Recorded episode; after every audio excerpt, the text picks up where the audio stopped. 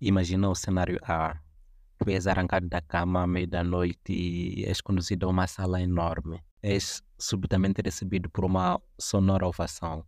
Todos os teus colegas estão nessa sala e o diretor da faculdade ou sei lá alguém importante atribui-te um diploma de mérito por qualquer coisa, não importa. Tu sentes-te radiante porque tu és o maior. Agora imagine o cenário B. Tu és arrancado da cama e à meia da noite és conduzido por uma sala enorme. Todos os teus colegas estão lá. Todos eles recebem um diploma de mérito por, mais uma vez, qualquer coisa que não importa. Mas tu és o único sem um diploma como é que tu te sentirias injustiçado? Bem-vindos ao Cafezinho Universitário. No episódio de hoje falamos do viés de autoatribuição.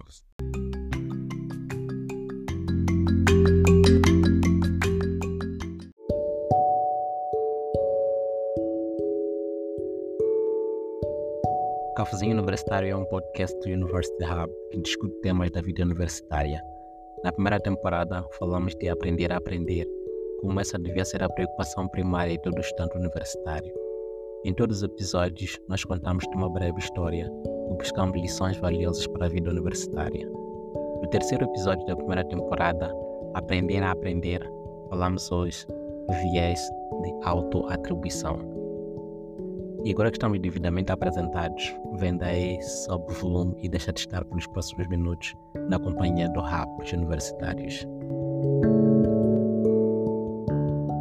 Os cenários apresentados há pouco são fictícios, mas ainda assim a atuação é muito plausível. Eu posso explicar porquê. Na verdade, nem precisamos de fantasiar muito. Num teste de personalidade foram atribuídas classificações positivas ou negativas aos participantes.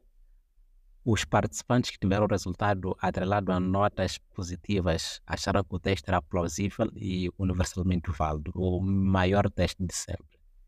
Diferentemente, aqueles cujos resultados não eram satisfatórios não acharam que o teste fosse convincente. Havia algo de errado com aquele teste. Eles achavam que haviam sido injustiçados. Cinco segundos para pensar em quem estava certo. Cinco, quatro, três, dois, um. Ok o grupo de injustiçados estava certo, mas não exatamente. Na verdade, os resultados do teste de personalidade haviam sido atribuídos de forma aleatória. Então, sim, não havia mérito ou demérito naqueles resultados. O que nós temos em ação neste experimento é um viés cognitivo que nos leva a aceitar sem nenhuma crítica os sucessos e afastar de nós os fracassos. É precisamente o que aconteceu nos cenários A e B na abertura deste episódio. Mas vamos proceder com ordem. O que é um viés cognitivo? Um viés cognitivo é um conceito da psicologia que se refere basicamente a um padrão de distorção de julgamento que acontece em determinadas situações.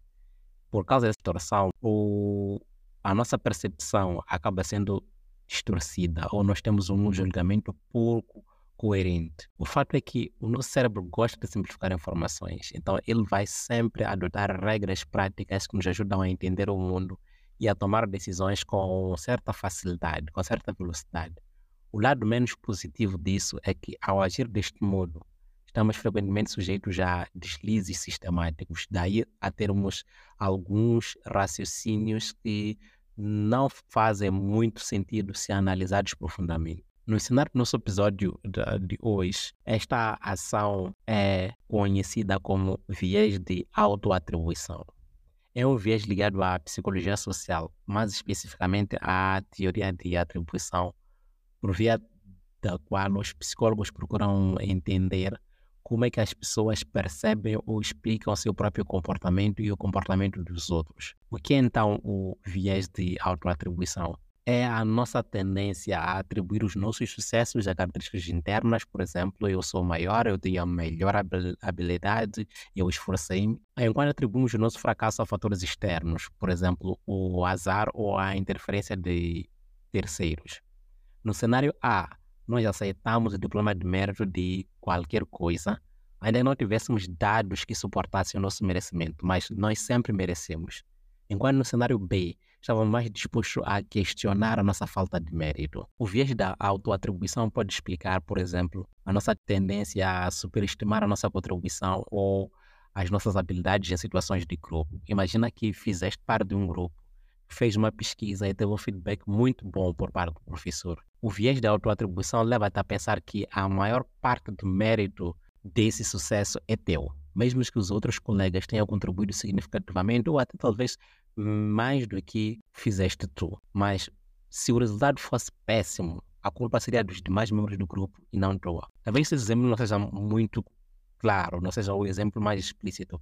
Vamos radicalizar um pouco. Você está jogando cara ou coroa e você aposta na cara. Se a moeda é jogada ao ar e ela cai na cara, você considera que foi uma habilidade tua. Mas se ela cai na coroa, você considera que foi uma sorte. Isso faz algum sentido? Para mim não faz. Isso é literalmente jogar aos dados, é probabilidade.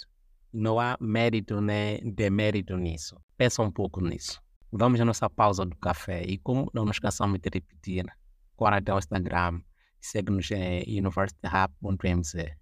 E uma vez que nós no modo corrida, podes dar mais uns passos até o tocador de podcasts favorito, uh, Spotify, Apple Podcasts, Google Podcasts ou Deezer e subscreve com a vizinha universitária.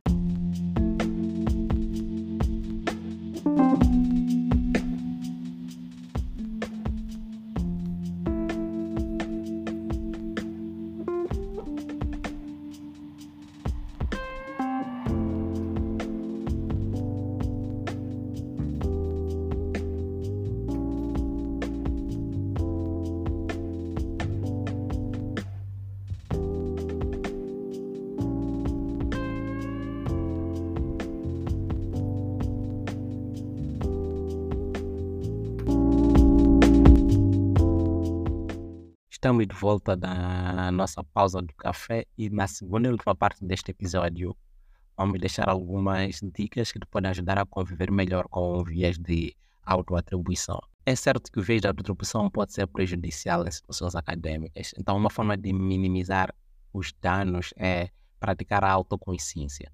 Uh, a autoconsciência é um tópico muito recorrente no nosso podcast. Nós já falamos uh, dela no episódio sobre o efeito Dunning-Kruger, se ainda não escutaste, corre para conferir o episódio 1. Esteja ciente dos teus próprios comportamentos e peça criticamente sobre as tuas contribuições. Uma vez consciente das próprias contribuições, dá crédito aos outros. Compartilha o mérito e, sem ironia, reconhecer o trabalho e a contribuição das outras pessoas não vai diminuir em nada a tua contribuição para o grupo. Falo de não ser irônico porque isso pode ter efeitos adversos. Os colegas podem perceber a ironia e isso pode estragar o clima do grupo. Ou um pequeno parênteses aqui para lembrar um estudo da década de 1970, desenvolvido por Miller e Ross. Esse estudo sugeriu que participantes que recebem elogios por causa das suas respostas em uma discussão tendem a acreditar que as suas opiniões são mais influentes, mais importantes, mais acertadas do que as dos outros mesmo que o elogio seja aleatório. Então, nós não queremos reforçar tais crenças a nível dos grupos. A próxima dica tem a ver com aceitar as responsabilidades. É importante, individualmente, assim como em dinâmicas de grupos, acertar a, a assumir as responsabilidades pelas próprias ações e resultados. Isso tanto para os positivos, assim como para os negativos. Não quer dizer isto culpar-se por falhas, mas reconhecer o teu papel em todas as situações, para o bem assim como para o mal. Tu deves também analisar objetivamente as situações. Ao enfrentar um sucesso ou um fracasso, avaliar de forma objetiva todos os fatores que contribuíram para o resultado. Pergunta a ti mesmo quais aspectos foram devido ao teu esforço, devido à tua habilidade, devido à sorte ou outras circunstâncias externas que contribuem para esse resultado. Aprenda também com os fracassos. Em vez de atribuir imediatamente um fracasso a fatores ou causas externas, veja como uma oportunidade de aprendizagem. Procure entender o que poderias fazer de forma diferente e na próxima vez assim podes melhorar. Desenvolva também a empatia. Tenta compreender as perspectivas dos outros e as circunstâncias que podem ter contribuído para que os outros tivessem determinadas ações ou determinados resultados. Isso pode ajudar a evitar julgamentos apressados e o viés da autoatribuição, que, como dissemos, não é uma dinâmica muito boa para contextos de trabalho em grupo. Por fim, mais uma dica que vem do episódio 1. Pede sempre, sempre mesmo feedback de amigos, uh, colegas, membros do grupo, sei lá, das pessoas que convivem frequentemente contigo. Peça feedback sobre o desempenho e o comportamento que tens. Eles podem oferecer perspectivas muito valiosas sobre como é que te comportas em determinadas situações. É importante lembrar que superar o viés da autoatribuição é um processo contínuo e vai requerer sempre um esforço consciente. No entanto, quando nós adotamos essas práticas que deixamos aqui, estamos melhor preparados para avaliar as ações, os resultados de forma mais equilibrada e realista. O viés não vai desaparecer, ele vai continuar lá, como se são atalhos que a nossa mente adota, são nossas programações mentais e de alguma forma são até úteis porque simplificam o mundo. Mas nós precisamos de ir além desses atalhos. E no caso da autoatribuição, nós precisamos de compreender com maior detalhe qual é a nossa contribuição e qual é a contribuição das circunstâncias e das pessoas que nos rodeiam.